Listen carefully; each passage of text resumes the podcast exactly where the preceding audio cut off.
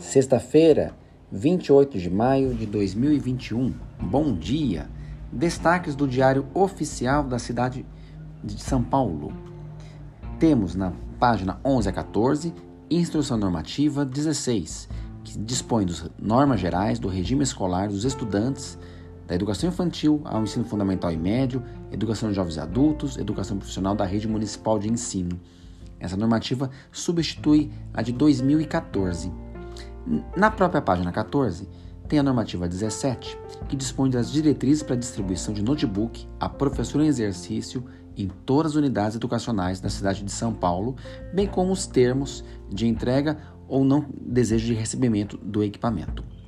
Página 30, comunicado 756 do curso História das Populações Indígenas na Escola, Saberes e Protagonismos Indígenas como contribuições para a formação docente, ofertado pela SME e o comunicado 757 do curso da Educação Infantil AEJA, Acolhimento de Imigrantes e Suas Famílias na Escola, também da SME.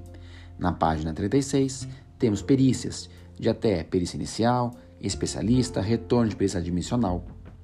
Na página 36, temos ainda o comunicado 747 e o 748, que trazem as vagas para escolha de diretor e supervisor na próxima semana, no dia 2.